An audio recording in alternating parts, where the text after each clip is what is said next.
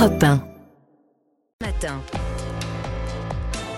Bonjour Nicolas Bouzou. Bonjour Dimitri, bonjour Anissa, bonjour à tous. Bonjour Nicolas. Nicolas, Rachida Dati est donc la nouvelle ministre de la Culture. C'est la cinquième hein, Mm. depuis 2017, je le précise. De nombreux professionnels du secteur disent craindre une droitisation rue de Valois. Bon, économiquement, à quoi s'attendre? Alors en fait, de nombreux acteurs de la culture ont peur de recevoir moins d'argent public hein, parce qu'ils ne conçoivent pas leur secteur autrement.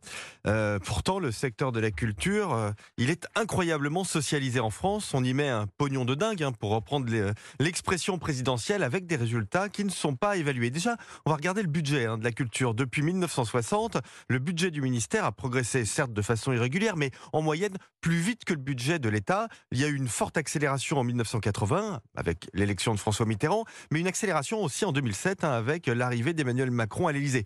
En 2024, ce budget il était de 11 milliards d'euros, c'est une augmentation de 6% sur un an, hein.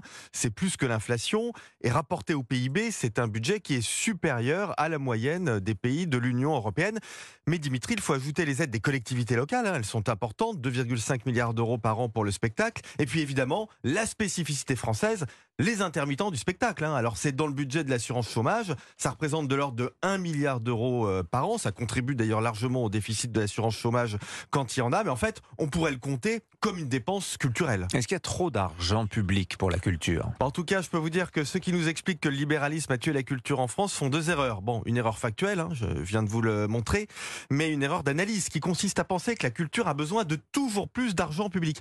Regardons ce qui se passe avec les théâtres, c'est intéressant. La Cour des comptes observe que le soutien public au théâtre vivant permet une explosion de l'offre avec de nombreuses productions partout en France, ça c'est très bien, Mhm. mais la démocratisation, elle, elle patine.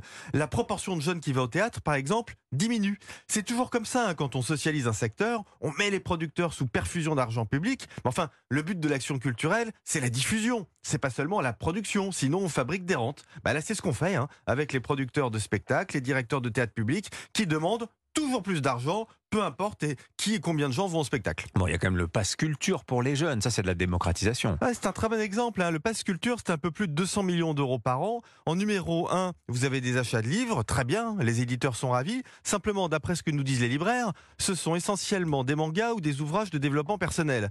Est-ce que c'est bien l'objet? Mais surtout, le ministère de la Culture ne diffuse pas les titres qui sont achetés par euh, le Pass Culture. Il faudra quand même le faire. C'est quand même insensé que on sache pas quel est le premier livre qui est acheté grâce au Pass Culture.